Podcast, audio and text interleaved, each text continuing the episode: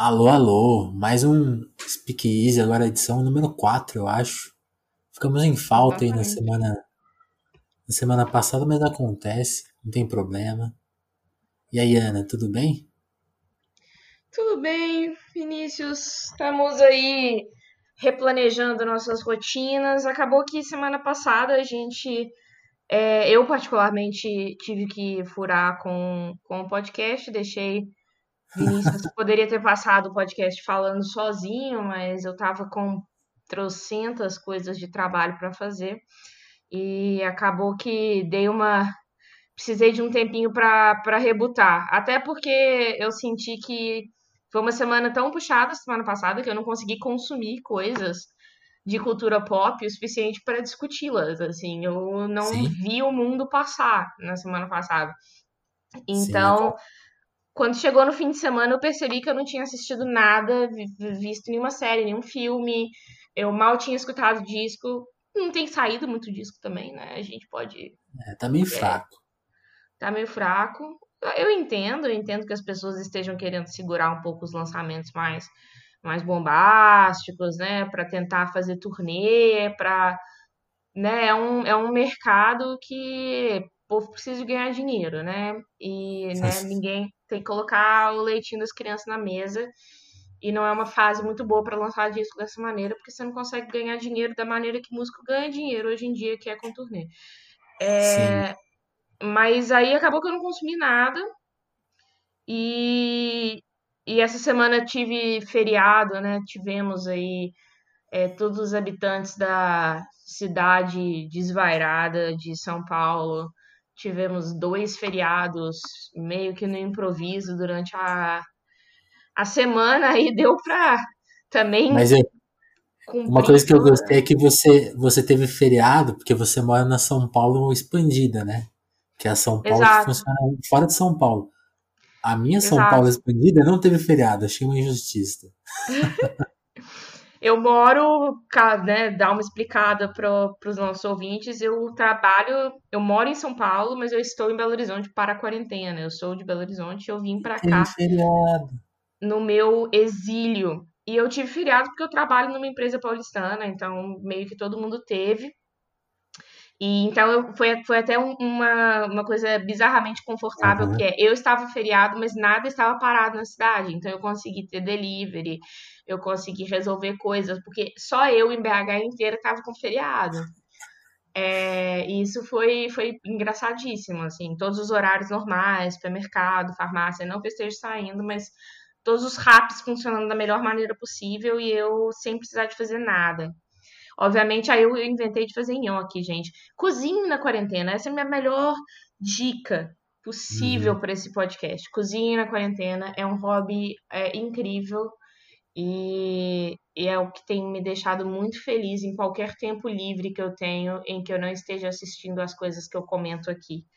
É fazer pão, é fazer massa, é cozinhar. Eu achei, Mas... eu achei, eu achei uma injustiça a minha empresa não deu o feriado aqui pra gente, que não, não é de São Paulo, né? Embora ela esteja lá em São Paulo também. E, e sinto, e sinto esse, esse, efeito da quarentena. No começo da quarentena, eu não sei se é o peso das notícias lá fora, mas parece que o tempo, aquele tempão que tava sobrando lá no começo já não existe mais, né? A gente já meio que se adaptou e as semanas passam mais rápido agora e com menos tempo para ocupar a cabeça, né?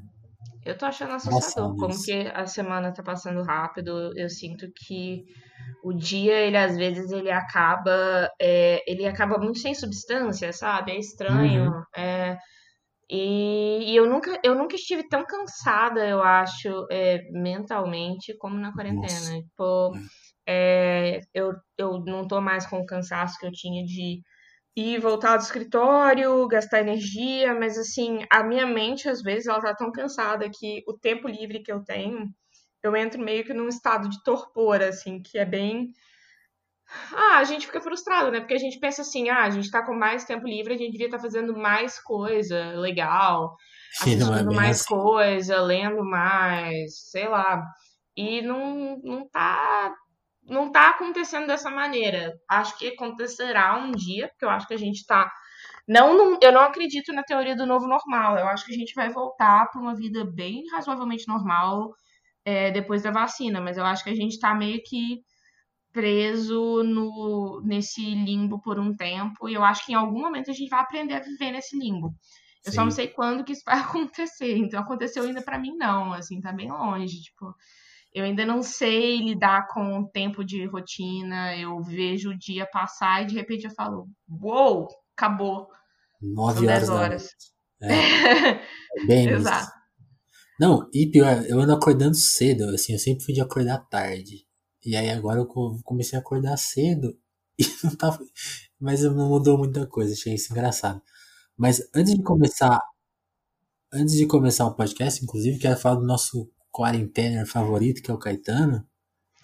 Que a gente Temos... continua, continua claro, acompanhando a saga dele. E essa semana ele tocou. Foi flagrado, né? Pela Paula Lavigne, tocando uma música que eu, que eu não conhecia que eu gostei muito, chama Quem Me Dera, e quero indicar para todo mundo conhecer essa Sim. música, porque é uma música que é muito bonita e que tá no primeiro disco do Caetano, aquele disco que ele divide com a Gal. Que não é, não é, não é o primeiro oficial dele, mas é o primeiro. É, um, é, meio a meio aquele disco, né? E ela Sim. tá lá, assim, ela tá lá numa versão bem diferente, não é tão bonita. Aí que tá. Não é tão bonita quanto a, quanto a versão voz e violão que ele fez agora na quarentena. E Sim. isso é meio comum, assim, na obra dele. Tem várias músicas que ele. bonitas que ele nunca gravou, assim, uma versão definitiva. Tem até versão ao vivo, mas não tem uma versão dele definitiva. Tipo, Mãe, até Reconvexo, que é bem famosa. Sim. Aquele Frevo Axé. Força Estranha, que é uma música super conhecida. Ele, acho que ele só tocou ao vivo em disco é, como 2 e 2 e essa música, embora ele tenha gravado em disco, eu acho que ele não gravou ainda do, do jeito que ele toca com voz e violão, que é muito bonito. E, Sim, isso me deixou mais animado ainda para uma possibilidade de live, porque eu acho que a gente vai ter versões muito diferentes das músicas que a gente conhece se ele realmente fizer uma live. É. Eu acho que isso pode coroar a quarentena, assim. essa prometida e difícil é a live das lives. Maior evento de live da história. É, é eu tô. Eu, foi muito engraçado. Até vou dividir com vocês uma coisa engraçada hum. que aconteceu essa semana para vocês entenderem como que eu tô empolgada com essa questão das lives. É, eu comecei a entrar mais em lives, assim, quase todo dia agora. E e um dia desses eu entrei na live de uma cantora bem independente da Saddle Creek, que eu gosto muito, que chama Tom Berlin. Ela lançou um disco ano passado, que. ano retrasado, na verdade. Que é muito bonito, meio que naquela onda do início do sadcore, assim, com Soccer Mommy, com o primeiro disco da Phoebe Bridgers, o primeiro disco da Lucidacos e tal, que vão surgir mais, mais tarde no nosso podcast hoje também. Tá previsto. Mas aí eu, Exato, mas eu entrei no, eu entrei no, na live dela e só tinha 40 pessoas assistindo. E quem que tava lá? Tava a Adrienne Lenker do, do Big Thief, a Lucidacos e a gente, tipo assim, todo mundo conversando. Eu tava, Amigas. A gente tava falando sobre tatuagem. E eu acho que o novo é, esse, esse, novo modelo, né, de, de aproveitar a internet, tá deixando a gente tão bizarramente próximo das pessoas famosas que é. É, não, eu, eu falei isso com uma amiga minha, ela riu da minha cara e falou assim, assim, porque essas pessoas que você falou são muito famosas. Não, elas não são famosas, elas são famosas no nosso círculo, etc. Tudo bem, mas a gente está conseguindo aproximar muito das, das uhum. pessoas e assistir coisas muito privadas e ver elas dentro das casas delas e o cachorro latindo e gente entrando e aproveitem esse momento, sério, assim, eu acho que vai ter muito TCC de comunicação sendo escrito sobre como que a gente está vivendo uma nova era da comunicação cultural, assim, e eu acho que aproveitem, vivam eu, isso, que isso é legal. Eu tava, eu tava conversando, essa semana acho que foi essa semana que eu, eu, eu nunca sei, eu, tenho, eu não tenho mais referencial, mas tem um telefonema com o Pedro Alexandre Sanches, que a gente estava falando justamente disso, de como as lives, né, ele, ele é jornalista cultural, ele também está analisando essa coisa de lives, e a gente estava comentando assim, como algumas lives são muito meio caretas, né? Tipo assim, são só os shows mesmo das pessoas. E Sim. algumas lives são. Tem isso que você falou, né? Essa pegada meio. coisas que a gente nunca viu antes, super pessoais, super diferentes. E aí ele falou assim: é, essas vão ficar pra história, assim, tipo. Esse Exato. é o material que vai ficar pra história. Do, e esse, isso eu acho que é o caminho que as pessoas deviam estar tá seguindo, assim, pra meio que aproveitarem essa, essa janela é. mesmo. É, então, gente. Vai, vamos lá, vamos. 10 minutos de introdução, temos o primeiro assunto. Então, então, gente, enquanto eu não tô assistindo lives, cozinhando ou jogando PlayStation, que são as três atividades que eu faço quando eu não tô trabalhando nesse momento. Tá viciada, menina. Eu tô viciada. Eu comprei um PlayStation para a quarentena e realmente foi a melhor compra do mundo. Joguem Homem-Aranha.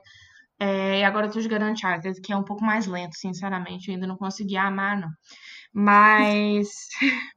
Mas então, enquanto eu não estava fazendo isso, eu estou é, retomando o meu apreço por séries de TV, que eu estava um pouco apática em relação a elas ultimamente. É, como vocês viram semana na, na, última gravação, semana retrasada, eu falei sobre Mrs. America. E, ironicamente, a série é, seguinte que eu me viciei também é do Lu, o que significa que você também tem que obter ela de maneira é, não convencional. É, mas antes de qualquer coisa, antes de falar sobre essa série, eu quero dar a dica que parece que algumas séries da Hulu estão saindo via Amazon Prime. É, recentemente aconteceu isso com Little Fires Everywhere, que é uma série bem legal que saiu no início do ano e que era exclusiva da Hulu e que agora saiu inteira na, na Amazon Prime. Eu espero que isso aconteça com as outras séries que eu tô falando, com é, possivelmente é, Mrs. America e com essa agora que chama The Great e que é um bolo maravilhoso confeitado, perfeito. Sério, gente. The Great, basicamente, a premissa é a seguinte. É, o roteirista de A Favorita, Tony McNamara, resolveu fazer uma interpretação muito livre da história russa. É, a série literalmente começa com baseada livremente em fatos reais é para você ter a noção mesmo de que várias coisas ali não são historicamente é, precisas e que várias coisas foram alteradas meio que para passar um certo ponto que o Tony McNamara queria passar. Mas é, a base da história é, que ele pega é a dinâmica da chegada da Catarina Grande, que na verdade chamava Sofia, era uma princesa alemã, austríaca, Império Austríaco, que vai para a Rússia prometida em casamento é, para o Pedro, é, é, o imperador da Rússia, e ela, ela chega lá e casa e vira Catarina Grande, a imperatriz da Rússia. É, a questão é que ela entra numa, numa corte extremamente louca, depravada, com abusos de poder é, e de é, físicos, é, humilhações constantes, tratamento horrível dos servos, a ideia de que nenhuma mulher podia ler e escrever. Ela chega numa corte é, detestável e ela chega com ideias muito diferentes, porque ela era fã, isso, isso é tudo é real. É, ela, era, era fã.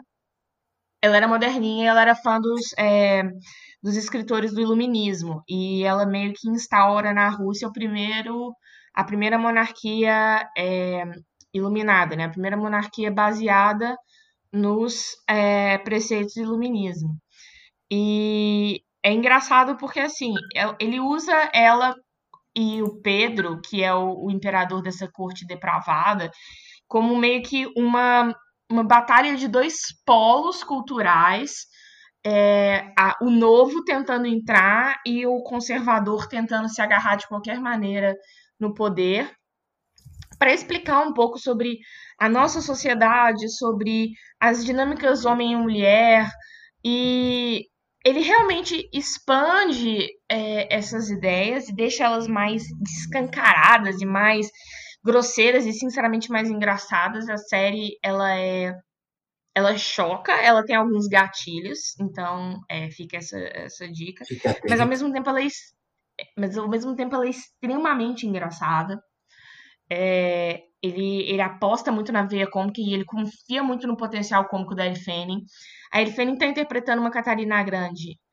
É incrível mesmo. É, esperem que logo, logo em, em premiações ela vai estar tá, ela vai estar tá sendo é, é, premiada, indicada, é, porque ela tá ela tá conseguindo equilibrar várias nuances de um personagem que poderia ser extremamente caricato, num mundo que é extremamente caricato. Inclusive o Nicholas Holt, que faz o Pedro, ele não consegue transcender tanto assim o caricato do personagem.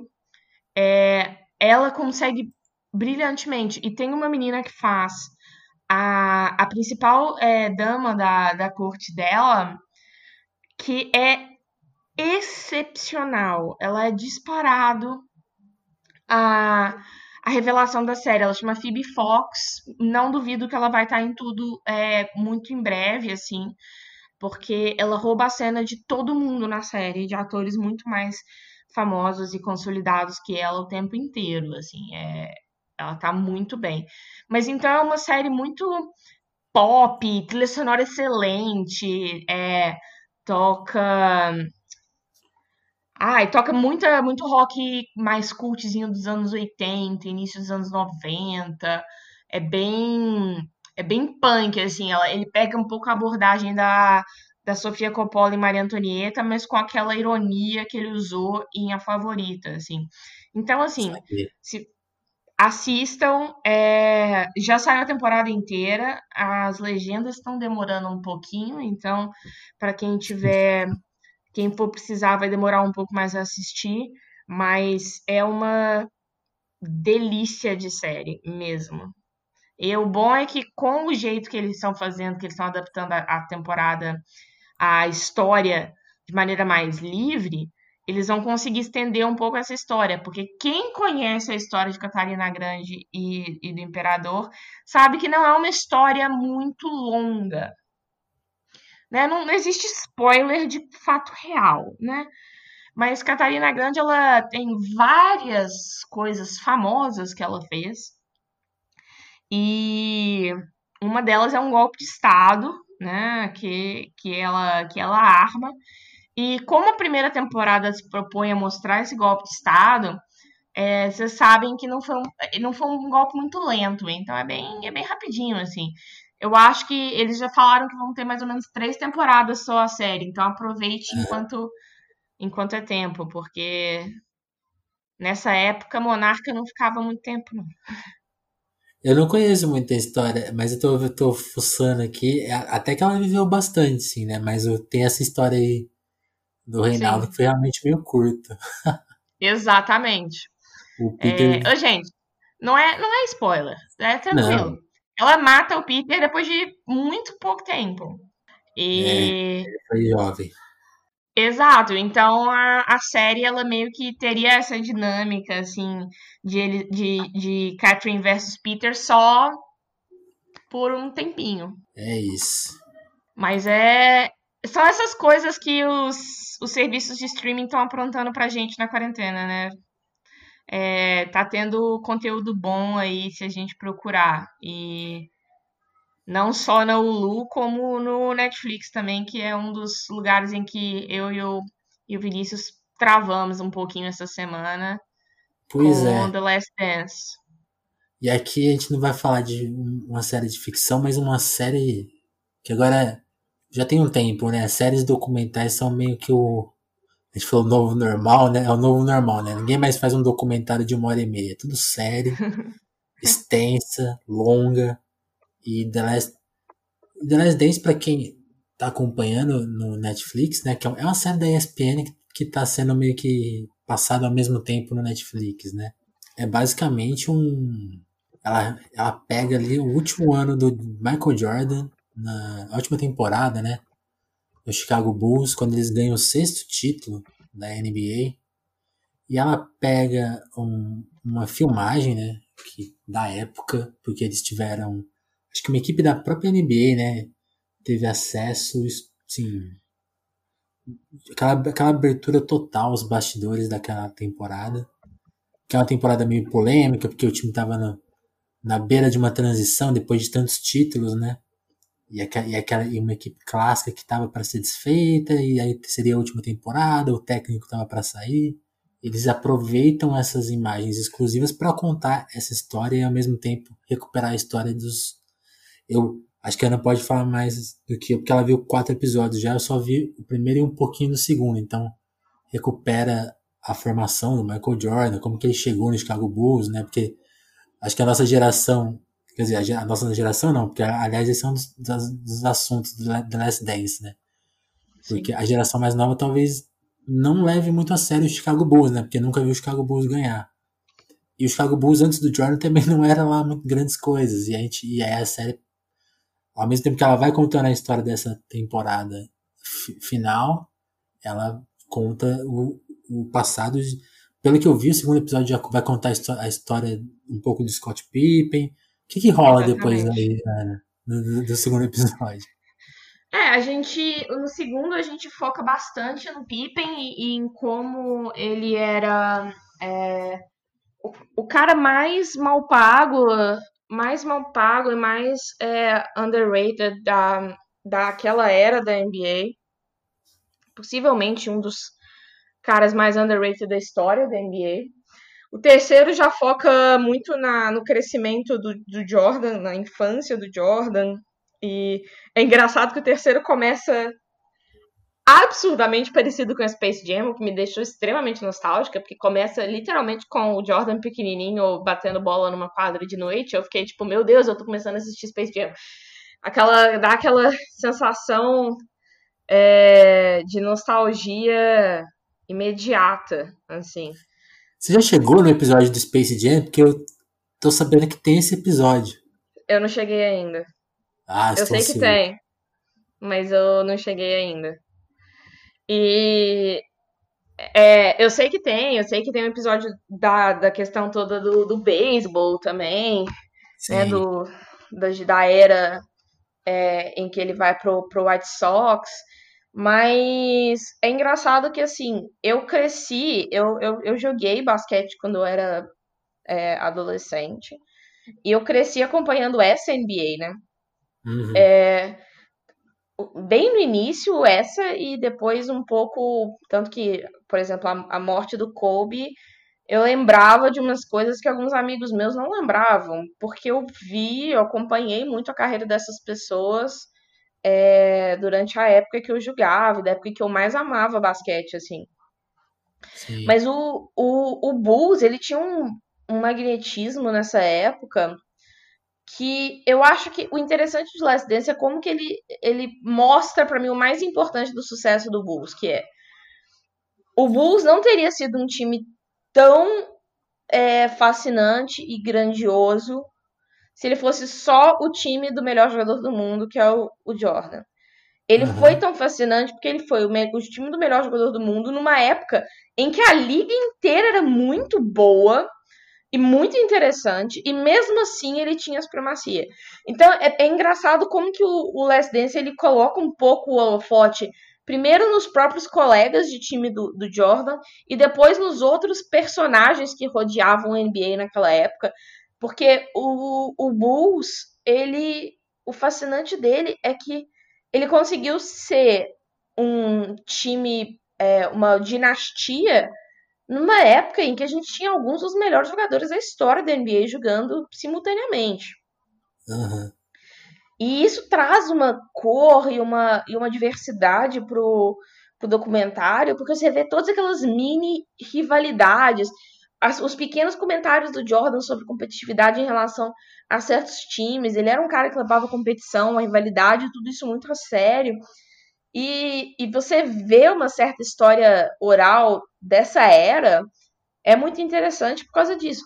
Não, não entre em Last Dance assistindo achando que você está vendo o documentário do Michael Jordan. É muito mais interessante que isso. É um retrato de uma era inteira num esporte. E, e vale muito a pena, até se você não é um nerd de basquete. Mas eu te falo, se você é, vai ficar ainda mais fascinante. Porque, por exemplo, é, você assistiu também o, o Fórmula 1 Drive to Survive, né?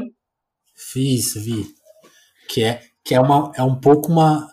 Tem uma pegada meio parecida no sentido de, de da extensão, né? Do acesso.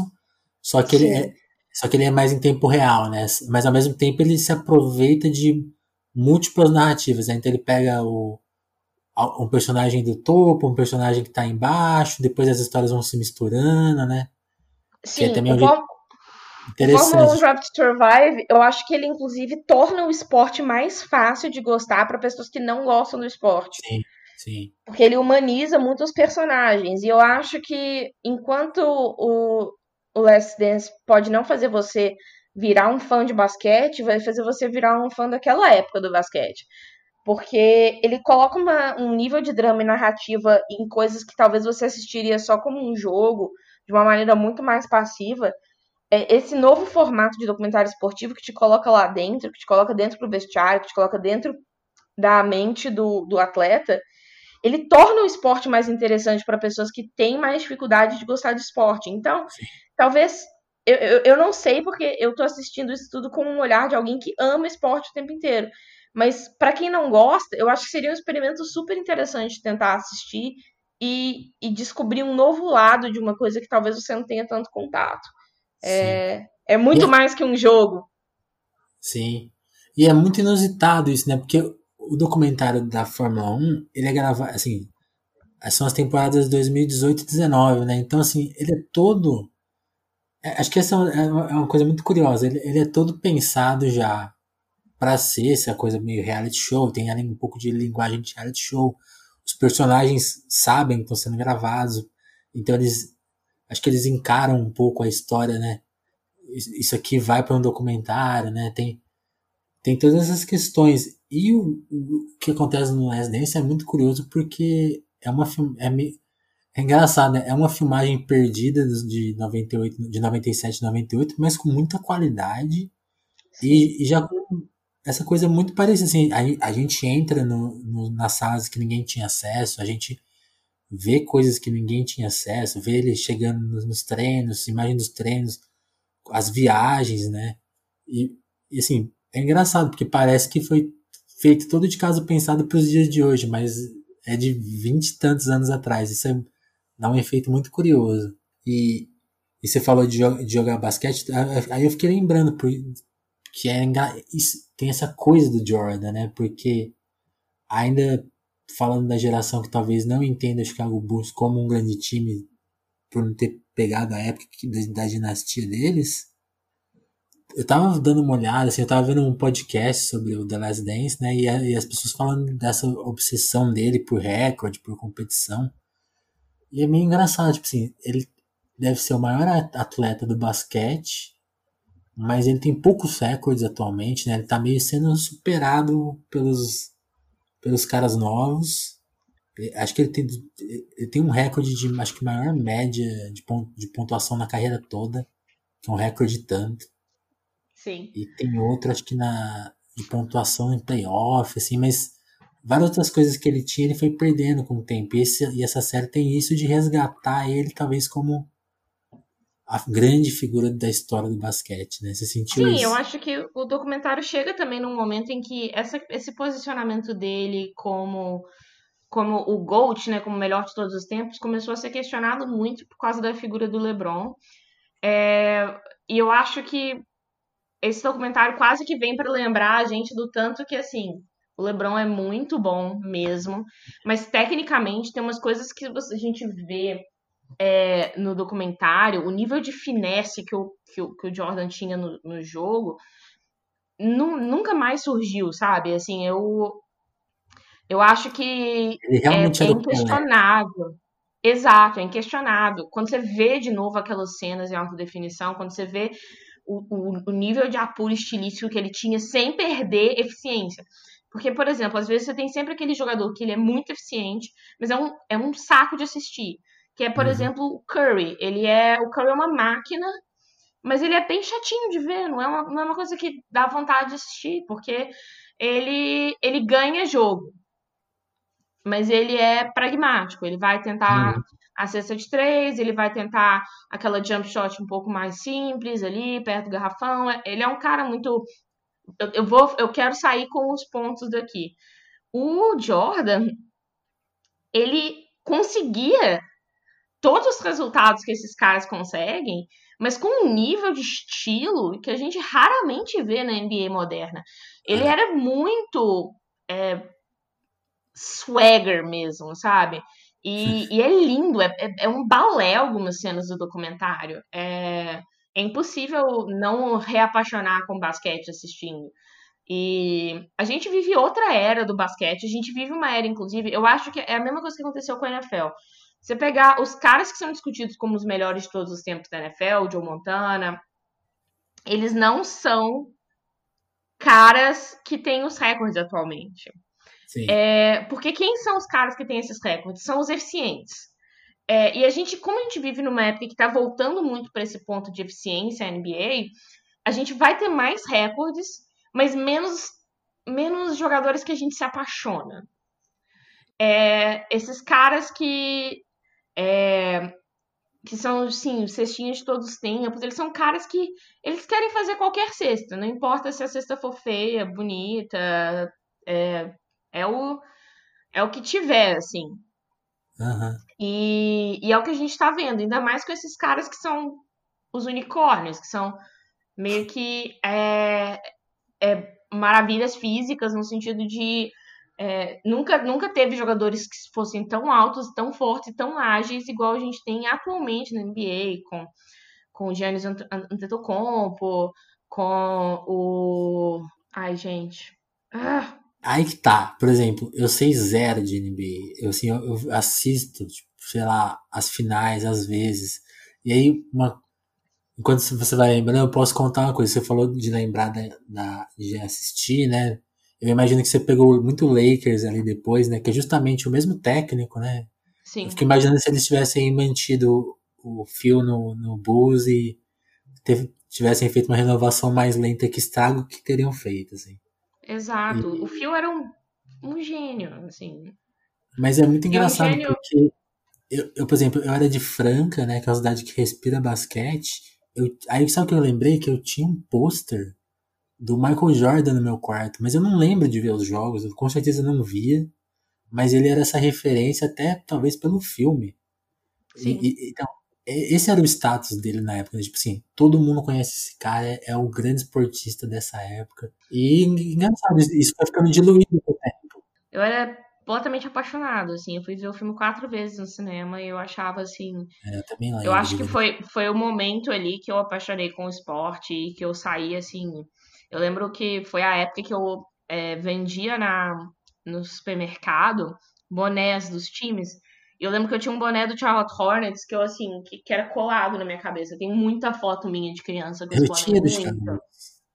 Exato. E, e, era toda. Foi uma era muito legal de assistir. Essa é a era quando eu era criança. Quando eu comecei a ser um pouco mais é, ativa no meu acompanhamento era exatamente a época da dinastia do Lakers. E eu torcia para os Celtics, eu torço para os Celtics até hoje.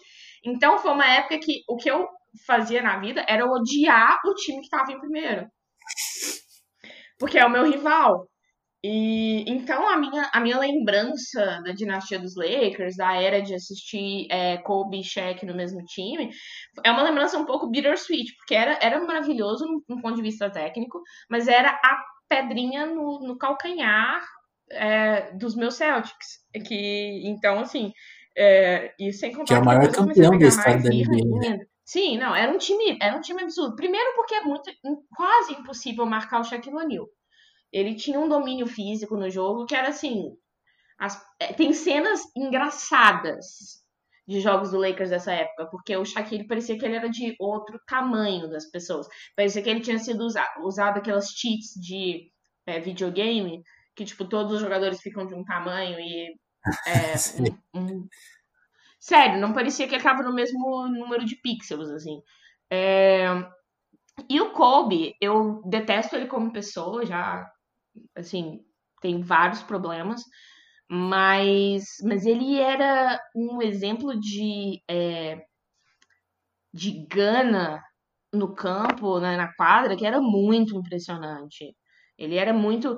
Tanto ele quanto o Jordan eram caras que não desistem do jogo. E eu acho que isso é talvez a coisa mais é, mágica no esporte. Aquele cara que, assim, falta pouquíssimo, você tá perdendo, o cara não, não olha para isso como uma situação irreversível.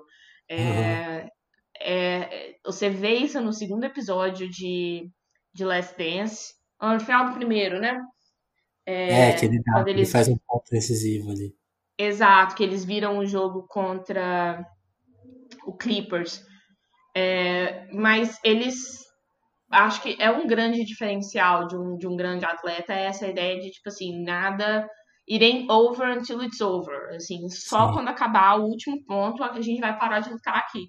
E era a mesma coisa, assim, é, que era ver o Kobe jogar, a Mamba Mentality, tipo, eu, eu vou ganhar esse jogo, não importa como, e vai. É, eu não desisto dessa bola de jeito nenhum. E como é, é um esporte. Eu tô curioso pra, precisa... Eu tô curioso para ver a série até todos os episódios. A série deve acabar esse, fim, esse final de semana. Sim. Sai agora, acho que domingo ou segundo, os últimos episódios. E, e falando em pontos decisivos, né? A final de 98 é bem. É, é decidida também no último segundo, né? Exatamente. E ele. Eu acho que eu. Eu não vi na época, né? Pelo menos eu não lembro. Eu devo ter visto, só que eu não tenho lembranças claras de ter assistido. Mas eu já assisti esse jogo depois em reprises e assim, o jogo 6 é é, é, é, é, poesia, assim. Vai é... passar um filme esse final de semana sobre o jogo 6. Sim, é, é, é mágico. É. Todo e mundo que gosta de basquete devia assistir esse jogo. Falando, olha, olha como a gente conecta bem os assuntos nesse podcast, gente. Falando em reprise, quero sugerir a todos os nossos ouvintes que participei do meu novo projeto aqui no Telefonemos, que é o quê? Reassistir um jogo que não é tão brilhante quanto ver o Bulls jogar, que é o 7 a 1 da seleção brasileira. Sim, o 7 a 1 contra a Alemanha na Copa de 2014. Né, na falta do que inventar, eu inventei esse projeto onde eu chamo, aliás, Ana, convidada aí quando quiser. Claro. Chamo amigos e colegas para rever o 7 a 1 comigo e gravar uma trilha de comentários assim essa arte perdida, né? Que a, a, eu gostava muito de DVD que tinha faixa com os comentários do diretor, né? Agora, streaming Também. não aproveita esse recurso, né? É meio triste não. isso. Sim. E eu acho que seria mais gente... fácil fazer hoje ainda, né? Exatamente. E, e aí a gente vai, grava, né? Assiste o jogo em tempo real ali, vai gravando uma trilha de comentários e, e meio que eu vou entrevistando as pessoas, os convidados. Então, são conversas que funcionam até se você não quiser assistir o jogo com a gente, mas eu tenho um linkzinho lá com o jogo, você pode ver o jogo se, se quiser experimentar essa sensação de rever o 7 a 1 ali. E também fazer esses comentários mais abrangentes, né? Não, a gente não fala só de tática, de ah, escalação, que onde errou, onde acertou. Fala também do país na época. E tem duas edições até agora e está sendo muito legal rever justamente todo esse. Assim como as, Assim como no The Last Dance a gente vê todo o contexto da época, é muito bom discutir o contexto da época ali do 7x1, porque vai, vão surgindo umas conclusões, uns, umas percepções novas, assim, tipo, o que, que foi aquela Copa do Mundo, como que ela resvala no que a gente tem hoje politicamente no Brasil, esportivamente, é... Tá sendo uma experiência bem legal. Nossa, eu topo isso. demais, eu, eu tenho uma nostalgia muito grande do, daquela Copa, porque eu, eu fui num jogo e eu podia ter ido no 7x1, mas eu escolhi não ir. É, eu, tinha que, eu tinha que escolher um jogo para ir. E as minhas opções eram ou a semifinal que o Brasil podia estar, tá, é, ou Argentina e, e Irã. E a minha lógica foi, primeiro, eu queria poder falar para os meus netos, que provavelmente nunca vão acontecer. É, eu gosto de falar deles de uma maneira é, hipotética. Mas eu queria falar para os meus netos que eu assisti o melhor jogador do mundo da minha geração jogar. Em campo, é. Para mim é o Messi. E eu vi o Messi jogar, eu vi o Messi fazer um gol. E, e isso para mim foi, tipo, completamente. A experiência se pagou, assim. Mas aí, por que que eu não fui? E agora vocês podem me crucificar pro resto da vida. Por que, que eu, eu achei fazer mais sentido ir nesse do que na, na semifinal? Eu não achei que o Brasil ia chegar lá. Faz todo A sentido. verdade é que eu não. É, eu não, eu não gostava daquela seleção, eu não gostava da. Eu não achava que, que tava, tava meio que certo aquele, é, aquele ano. Eu achava que tinha vários problemas de, é, de ordem técnica, de desenho de jogo, de motivação. Eu sentia que era um time muito imaturo. E eu falei, velho, eu não acho que o, eu acho que o, o Brasil não, nem chega lá. Então eu Nossa. vou assistir um jogo da fase de. Você fez muito certo, porque a Colômbia meio que mereceu ganhar do Brasil, pelo que eu me lembro. O Chile quase ganhou, foi por muito Sim. pouco. E, sei lá, eu acho que tudo bem. Talvez ver o 7x1 ali no estádio fosse um pouco histórico, mas não Nossa, tão não. histórico Eu quanto já o achei. Eu já achei triste demais assistir ele, tipo, em casa. Eu tava na casa de uma amiga, eu lembro que eu chorei. Isso foi, tipo, fato. Mas vou guardar essas histórias pra quando a gente for É, não, vamos gastar também. não. Essa coisa, a gente tá nessa, nessa pira de, de nostalgia, né? E eu acho Isso. que essa semana, assim, é, como eu disse, eu acho que estão muito, é, muito vacas magras os, os lançamentos de CD desse, dessa quarentena. Uhum. É, eu tive alguns CDs que eu me apeguei por muitos poucos dias, mas logo passei. É, o CD do Jason Isbell um deles, é um disco que eu come- recomendo para quem estiver querendo escutar uma coisa mais pensativa, com um, ofício rock mais, mais elaborado e tal. Um disco muito gostoso de escutar, mas também passou, é, como se nada tivesse acontecido. Mas eu, eu tenho uma playlist no Spotify que eu coloco todo ano, eu coloco uma pré-lista, né, de minhas músicas favoritas do ano. E eu percebi essa semana que eu não mexo nessa lista tem é, meses. E eu adicionei tá em primeiro lugar atualmente? É, em primeiro lugar, atualmente, tá uma música que chama Fire, do da. Olha, é muito difícil falar esse nome. Eu quero pedir desculpa para todas as pessoas que tiverem que. que souberem falar esse nome corretamente, porque eu vou falar errado. Mas é uma música da Washa. Ah, você Que tá ligado.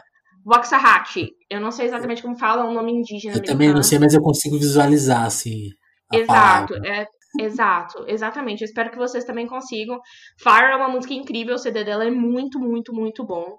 É, só não é meu CD favorito do ano até agora, porque teve o Fat the Bolt Cutters, que é meu CD favorito do ano. Mas a música, música em si mesmo, a minha música favorita do ano é essa Fire da Washtahat.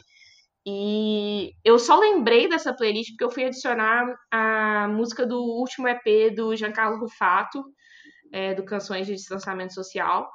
E eu nem lembrava mais que eu tava fazendo essa lista. E assim, ficou meses abandonado. Tava, sei lá, com a última música era tipo Bad Bunny e Rolling Blackouts Coastal Fever. Sim. Tava, tipo, completamente abandonada mesmo. Aí eu dei uma ajeitada nela, mas assim, tá magro.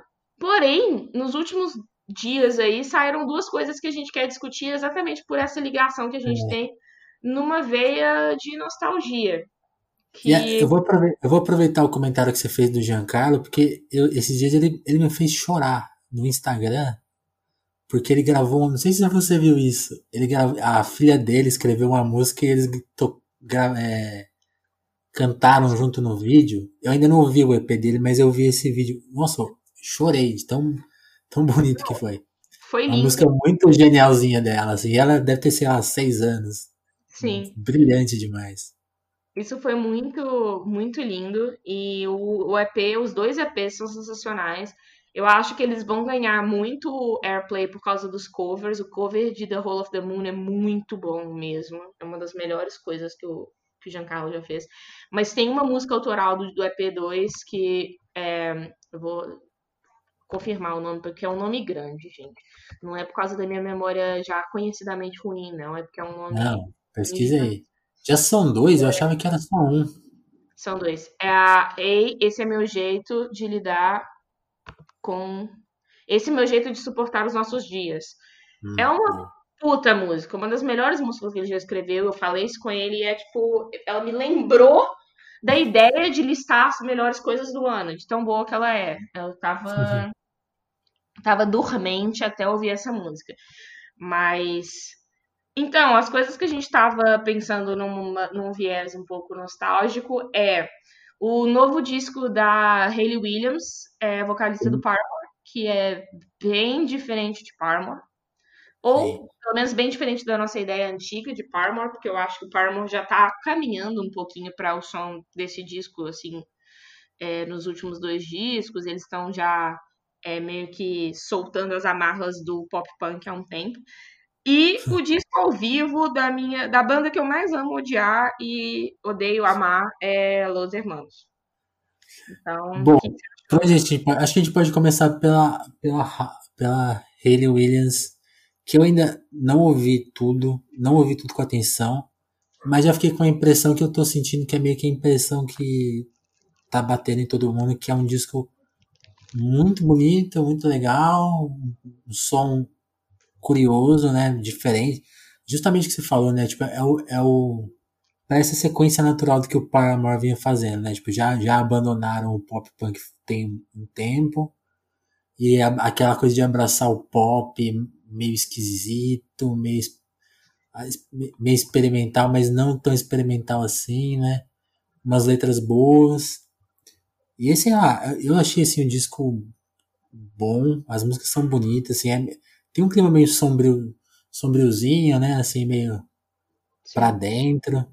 Embora acho que não seja um, não foi feito na quarentena, né? Ele foi lançado na quarentena, mas ele não foi bolado assim, mas ele soa meio com, com esses dias assim. Ela, acho que eu vi as entrevistas dela, pelo menos ela falando bastante que começou, ela começou a lidar com a coisa de, de, da depressão dela, né, mais abertamente. Isso tá no disco de alguma forma. Demais. E, assim, de, de primeira ouvida mesmo, assim, é muito injusto falar isso, mas, assim, é, eu gostei, só que eu fico sentindo certos vícios, assim, tipo, às vezes a, a canção é meio abandonada pra, tipo, uns truques meio de, de banda, sabe, assim, a, a pessoa que ouve, ouviu muita, ouviu muito Radiohead, ouviu muitas outras bandas experimentais, aí pega meia dúzia de truque assim, e aí meio que reproduz um pouco a exaustão. Mas eu não sei o quanto que isso é injusto da minha parte, mas acho que talvez corresponda um pouco com algumas análises que também sentiram que o disco é meio morno, assim, não avança, mas não não avança tanto. Ao mesmo tempo que é um disco bem legal porque justamente com, pelo tamanho que ela tem, né? E por ela ser meio que uma representante já meio antiga, né? De uma nova geração que tá aí e que a gente gosta muito. Acho que você pode falar melhor disso, Ana. É um disco que talvez converse com, uma, com essa nova geração.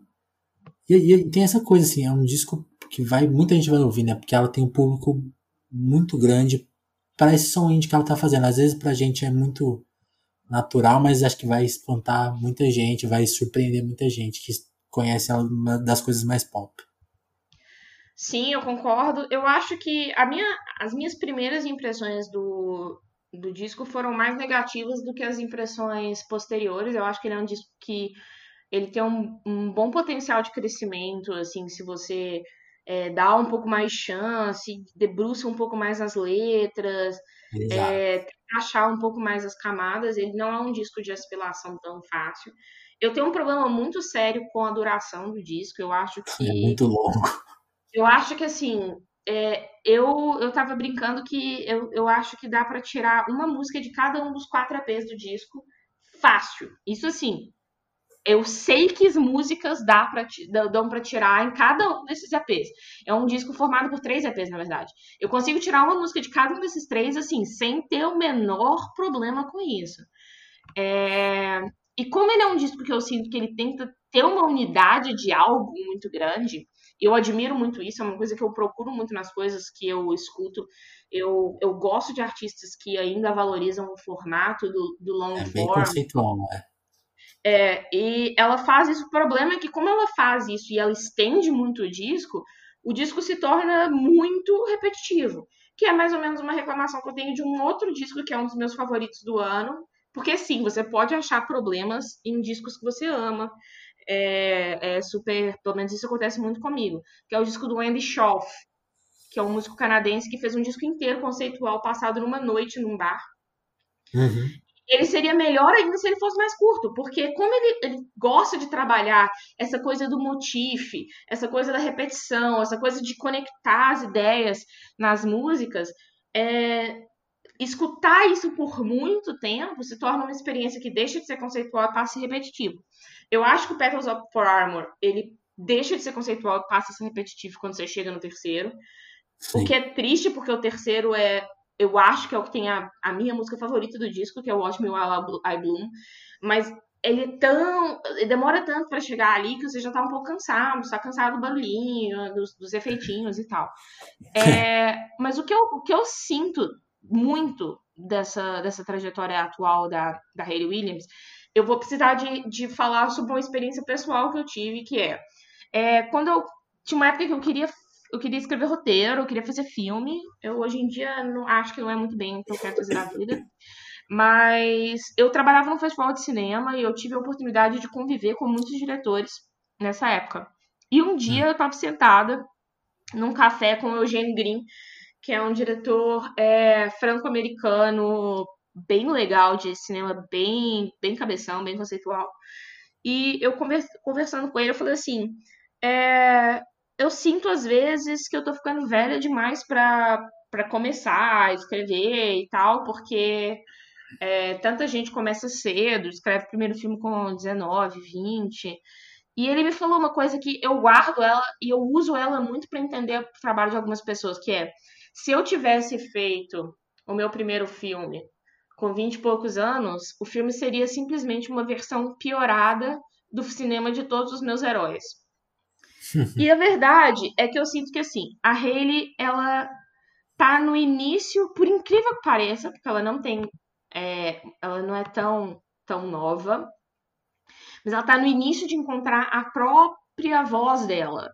Sim. E o primeiro ponto que ela pegou para encontrar a própria voz dela saindo do Paramore foi olhar para os ídolos dela. E eu sinto que ela faz uma coisa que eu até queria que mais gente fizesse, que é a gente já está acostumado com tanto de gente do rock pegar Radiohead como matéria-prima. E eu sinto que o, o Radiohead e essas bandas é, mais alternativas dos anos 90, elas têm um potencial muito grande no pop. E, e esse é um disco de pop que tem uma pegada de olhar para os discos do Radiohead que são mais pop, que tem uma pegada de olhar para as poucas bandas que tentaram fazer isso mais recentemente. Eu, eu, eu, eu, escuto muito, eu penso muito no primeiro disco do Alt J, uhum. que é um uhum. disco que eu acho bem problemático, mas bom em alguns momentos, bom em algumas ideias, e eu acho que esse disco da Rei é melhor em algumas ideias do que o Alt J. Para mim é uma evolução daquela. Porque o Alt J ainda era muito, muito derivativo. Tipo, o Alt J parecia que você estava ouvindo um remix de Doing Rainbows 20 vezes e isso era um disco do Alt J. E esse ainda é o disco da Hayley, ele tenta expandir um pouco essa ideia. E, e, nisso eu acho legal, mas eu sinto que o próximo disco dela, se ela continuar nesse caminho, vai ser ela encontrando a voz dela e não usando sim, a voz de outras sim. pessoas para derivar a voz dela. É muito... A voz dela nesse disco tá nas letras. E as letras são muito boas e muito pesadas sobre depressão, sobre relacionamento abusivo e torna ele um disco muito contemporâneo nesse sentido. Assim, ele é um disco que começa com a, com a frase é, Rage is a quiet thing. Que é tipo. Eu acho que fala muito sobre o que, que esse disco é. Que é um disco sobre como que ela é uma mulher que ela foi meio que permitida pela cultura a expressar a raiva, a, a coisa meio alfa que ela tinha no Paramore, mas ao mesmo tempo ela ainda tinha que ser na vida pessoal dela uma mulher comedida, com todas as pressões, né, é, que a, a, a, a, vida feminina meio que, é, que existe na cultura. E esse é um disco que eu acho que ela, ela vai pro, pro quieto, na, no som, uhum. invertendo o, o polo pra letra. É tipo assim, vocês estão achando que eu tô sussurrando aqui, mas eu tô sussurrando coisas pesadíssimas e eu tô lançando a braba é, nas letras. E eu acho que isso talvez é uma das coisas que mais liga ela com essas meninas da geração nova, que são pessoas que escrevem músicas extremamente pesadas e furiosas. Eu acho que possivelmente a Julian Baker é um dos melhores artistas emo dos últimos anos. É, o Boy Genius é excelente. E, e isso não, nem é só as únicas conexões desse disco com a nova geração. Esse disco teve também um remix da Caroline Polachek para Simmer. E isso mostra como que toda essa, essa geração atual, é, que eu brinco, eu chamo de sadcore, mas é tipo todo um, é, um, um novo mundo. É um Riot Girl quieto, assim, até certo ponto. E Sim. eu acho que ela, ela tá abraçando isso de uma maneira muito interessante. É, é, é muito. É, é, isso mesmo, assim. É, é o disco quieto. E, e aí que tá, né? Porque assim, você falou muito bem essa coisa, né? Na, no, quando, como ela. Enquanto, enquanto estrela pop, pela proporção que o Paramore, o Paramore tem, né? Ela tinha essa liberdade só no, no estrelato, né? Não tinha pensado nesse ponto de vista, assim. Ela era livre no personagem dela, assim, né? E Exato. na vida pessoal ela lidava com, com a, com, a, treta que toda mulher enfrenta, assim, então. Então ela não, por, provavelmente não, não tinha a mesma permissão, né? Não, contudo, ela era, ela era vista como culpada pelo, pelas brigas da banda, pela saída de membros. Ela era era para ela ser ativa e agressiva só no palco. Depois era para ela ser menos complicada, porque a complicação uhum. dela estava atrapalhando as coisas. Então ela, ela resolve abraçar a ideia de que rage is a quiet thing, assim. E é Muito bem foda. interessante isso. E é isso, a, e a, eu tava acho que vendo uma matéria da Vice, todas, toda essa geração, né? A, a, a Julian Baker, a Phoebe Bridges, a Lucy Dacus, a Soccer Mom, a, a menina lá do Snail Mail, né? Sim. Todas elas têm a, a, a Hayley como referência porque elas eram elas pegaram né, o som dela na adolescência, justamente, né? Então. Exato. É curioso, eu acho é curioso que... esse encontro agora. Total, eu acho que é um movimento que tá vindo do emo e é muito engraçado. É como que essa é a abordagem que a, a geração que uhum. cresceu uhum. ouvindo o emo tomou, assim. Que eu sinto que. Eu tenho um texto no, no Screamaniel sobre, sobre o pop punk e sobre os jeitos de envelhecer no pop punk, porque eu sinto que cada banda escolheu um jeito muito específico de envelhecer, porque não é um gênero muito amigável para envelhecimento, porque é um gênero tão adolescente, que fala sobre coisas adolescentes, que tem uma energia adolescente, que quando se envelhece, você quase sente que você pode virar uma piada, que algumas Sim. bandas sinceramente viram. Você pode continuar, né, colocando lápis no olho, gritando, fazendo luzes e e seguir fazendo isso, dando pulinho HC no palco. Ou você pode seguir caminhos. Tem bandas que fazem isso super bem. Falando isso, eu tô. Todo mundo deve estar imaginando que eu tô falando do Green Day, que, que seguiu exatamente na mesma toada, e eu acho ok. Se você faz isso bem, vai em frente, segue fazendo isso até os 60 anos de idade. Mas tem muitas bandas que escolheram outros jeitos de envelhecer. Eu acho que o Paramore é uma banda que soube envelhecer de um jeito muito interessante. Muito, eu acho, por causa dela, muito por causa das referências musicais que ela tem. E o Jimmy World é uma banda que eu acho que envelheceu de uma maneira muito interessante. É, os discos são cada vez mais mutados, cada vez mais é, ponderados, assim. É... O Nada Surf virou quase uma banda de indie folk, assim. É...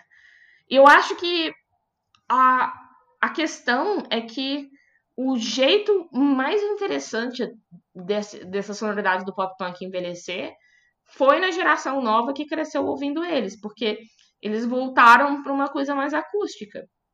Sim. E quando e, e mais suja e mais e, e você e só quem tem o passado que elas têm, só quem, quem divide a geração com essas meninas, vê que aquilo é, é uma referência até certo ponto a uma Hayley Williams, indo até um pouco mais atrás, a, a uma Alanis. É, você vê que existe é, toda uma linhagem da mulher é, furiosa com violão que, que persiste, assim, e que, é. que ela ganha novas, novas formas, assim. Eu acho que essas meninas são uma nova forma. E a, a, a, mad, a madrinha pegar e capitanear um disco e colocar elas ali cantando em em Roses, Violets, Irises é muito legal, assim, é tipo, não é uma passagem de tocha, mas é uma Sim. união de ideias. E mais, né? É, é uma apresentação. Se você pegar o disco. Elas são famosas no mundo indie, né? Elas são grandes pro, pro indie, mas. Tipo, se você pesquisar Hayley Williams no Google agora, esse disco virou matéria assim, em todas as revistas grandes, todos os sites, entrevistas Sim. no YouTube. Tipo, é, não foi, acho que não tá tão bem na Billboard, sei lá porquê, mas é um disco, sim, mainstream, sabe? Todo mundo vai ouvir. Então ela ela por essas partes pequenininhas ali é tipo ó, permitir que elas alcancem mais trabalhos e cheguem em mais pessoas, é, sem dúvida isso. E, e, sobre envelhecer, eu, eu penso na, na, na mesma geração aqui no Brasil, assim, que eu acho que teve mais dificuldades, até por pelo mercado brasileiro ser mais cruel, assim, com as bandas, né? Forçar mais elas a permanecerem iguais para para tocar em rádio mesmo, ter que fazer show. Então, sei lá, CPM 22, o Charlie Brown Jr., se você for ver, todas as. Sim. Eu até, até acho assim que uma, a questão ali é uma questão muito delicada, assim, da, da depressão que, a, que eles passaram. Acho que envolve muito a questão de saber envelhecer num, num, num, num ramo musical que exige muito uma juventude eterna que não faz nem muito sentido. E que eu acho que tem até a ver com a, quando o Billy Joe Armstrong deu aquela pirada, assim, não, não foi só abuso de drogas, foi meio também a questão de envelhecer e cantar uma coisa que já não, não se encaixava mais com a vida dele, talvez. Sim. Mas aí tô chutando por alto, assim. E aí eu penso no, na Fresno, que soube envelhecer, ao meu ver. Sim. Fazer um disco quieto também.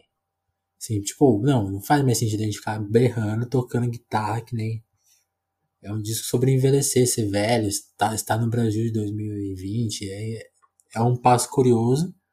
Exato. E aí, pensando numa banda mais antiga, que é um pouquinho mais antiga, né?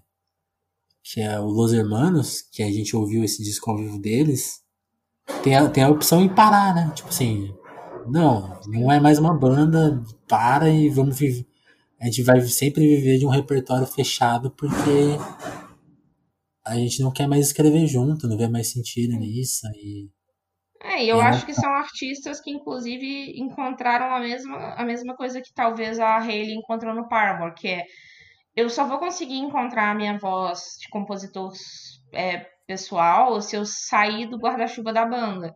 Por isso uhum. que você tem essa, essa dinamitação do, dos Hermanos para os projetos solo, para os projetos paralelos, porque eu sinto que é, existia uma tensão ali dentro, é, criativa, de dois.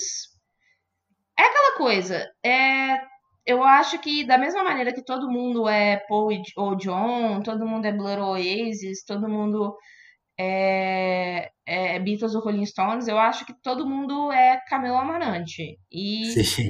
você tem uma dicotomia tão grande, criativa, com dois jeitos tão diferentes de, de aproximar é, de letra, de melodia e tudo, é, eu acho que eles só conseguiriam, na cabeça deles, terem uma, uma, uma vida autônoma, é, em, em, uma voz autônoma, separando, assim, num, porque aquilo não era, era quase uma banda de duas, uma banda de duas bandas. Sim, se você notasse na discografia, o primeiro disco é muito do Camelo e o Amarante faz acho que duas músicas. E depois eles vão dividindo mais, assim. Sete, e, aí, e aí quando eles começam a dividir o número de composições meio que 50-50, disco a disco elas vão ficando cada vez mais diferentes, né? Vão ficando realmente assim, viram duas bandas quase, assim, embora os, os, sejam os mesmos caras tocando, parece que, que as músicas apontam para lados e sonoridades diferentes e Acho que no 4 isso é o mais explícito, assim, as músicas do Camilo super pra dentro, quietas, e tipo, Amarante fazendo rock indie. Sim. Dialogando com o Strokes que ele ia fazer o Little Joy depois com o Fabrício. E, Sim, e aí que tá, eu acho muito engraçado esse disco ao vivo novo deles, porque de alguma forma essa diferença ainda tá lá, assim, eu senti isso, assim, as versões das músicas do Amarante são tão tem uma pegada nova nelas, assim, meio, meio relaxadas, meio modernas até, assim, elas envelheceram muito bem, conversam com, com músicas de hoje, assim. Do Camilo, acho que É que aí, aí que tá, né? Como você falou da divisão, eu sou muito Tim Amarante. Também. Então talvez eu, eu esteja sendo injusto, mas eu sinto que ele, dentro.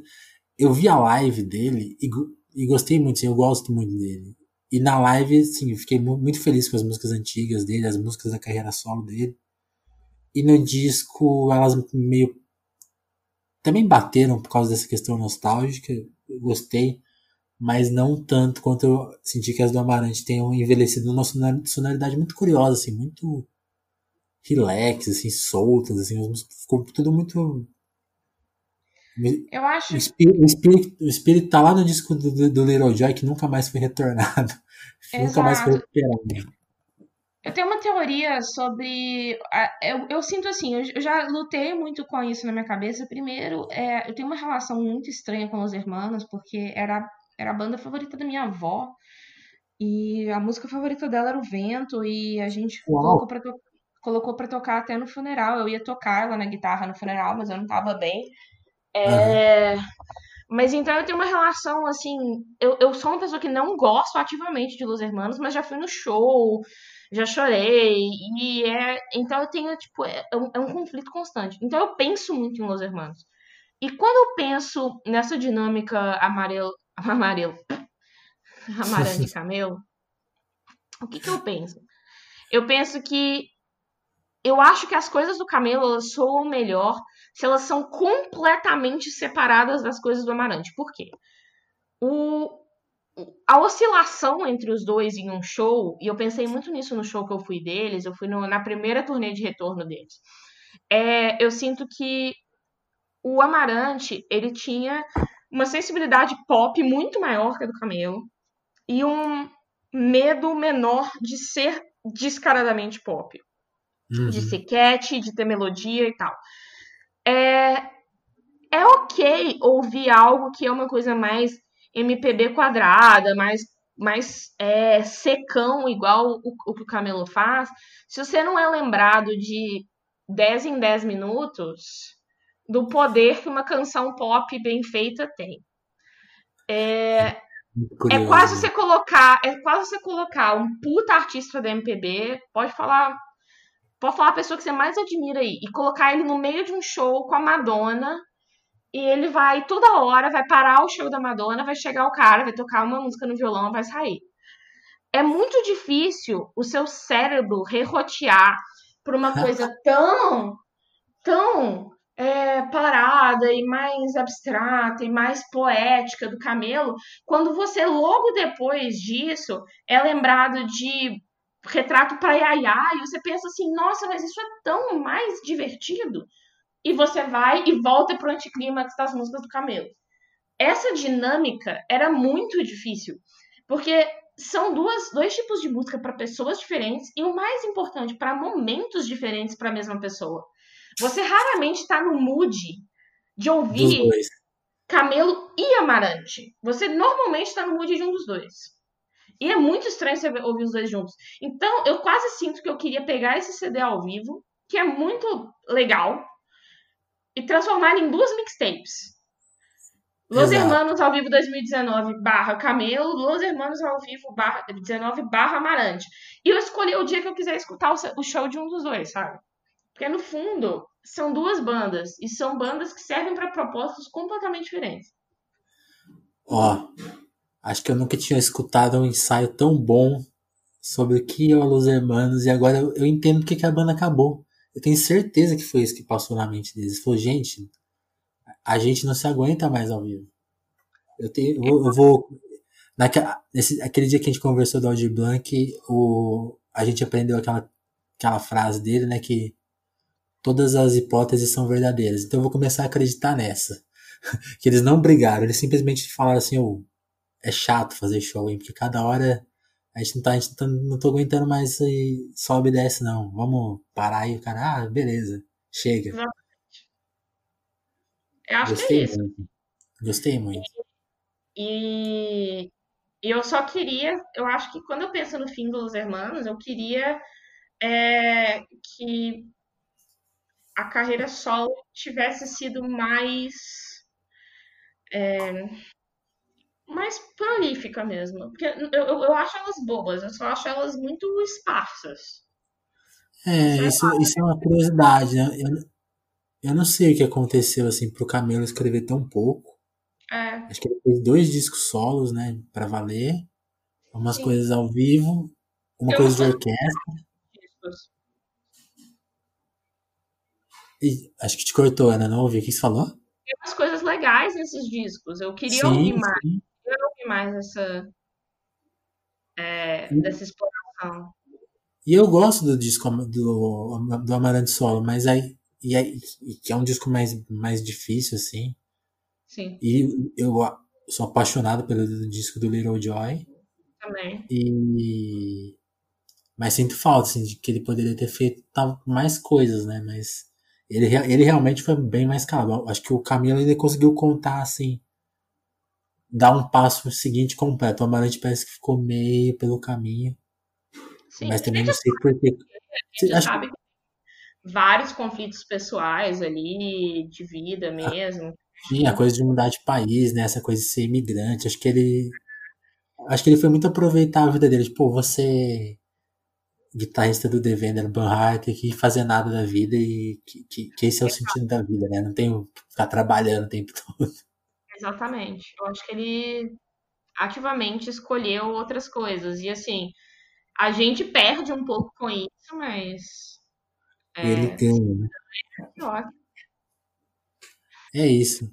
é isso, E achei, e gente. achei, achei bonita a história do vento, que também é, acho que é a minha música favorita. Talvez com o velho e o moço. Sim. Eu sou muito fã do Amarante, essa coisa do das vozes. Os dois escrevem muito bem, mas essas duas músicas são pegam mesmo. Então Eu vamos acho, dedicar esse episódio à sua avó.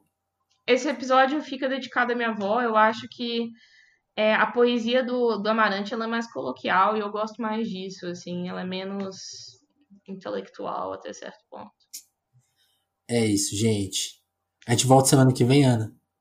A gente volta semana que vem com um especial que a gente ainda vai deixar Não no ar revela, pra não revela. É, Exato. isso. Mas é, é outra banda cheia de histórias polêmicas. Exato. E se vocês quiserem dar um dar um chute, vocês mandam no, no é, nos comentários. Isso, isso. Entrem no grupo do Facebook do Telefonemas. Pode Talvez tenha uma pista nisso que eu falei aí. Ixi, eu não peguei. Pegou Vou não? ter que ouvir. Não, vou ter que ouvir depois. Eu te conto depois o que foi a pista. Beleza, então. Então, quem quiser tentar chutar, ó, pode participar do grupo do Telefonemas, que tem lá um jeito. E aqui no Anchor também tem como vocês mandarem áudio pra gente. Então, se vocês tiverem essa ousadia e alegria, é, publiquem um áudio que a gente toca aqui no próximo episódio. Até, até Exatamente. semana que vem, pessoal. Até semana que vem, gente. Abraço.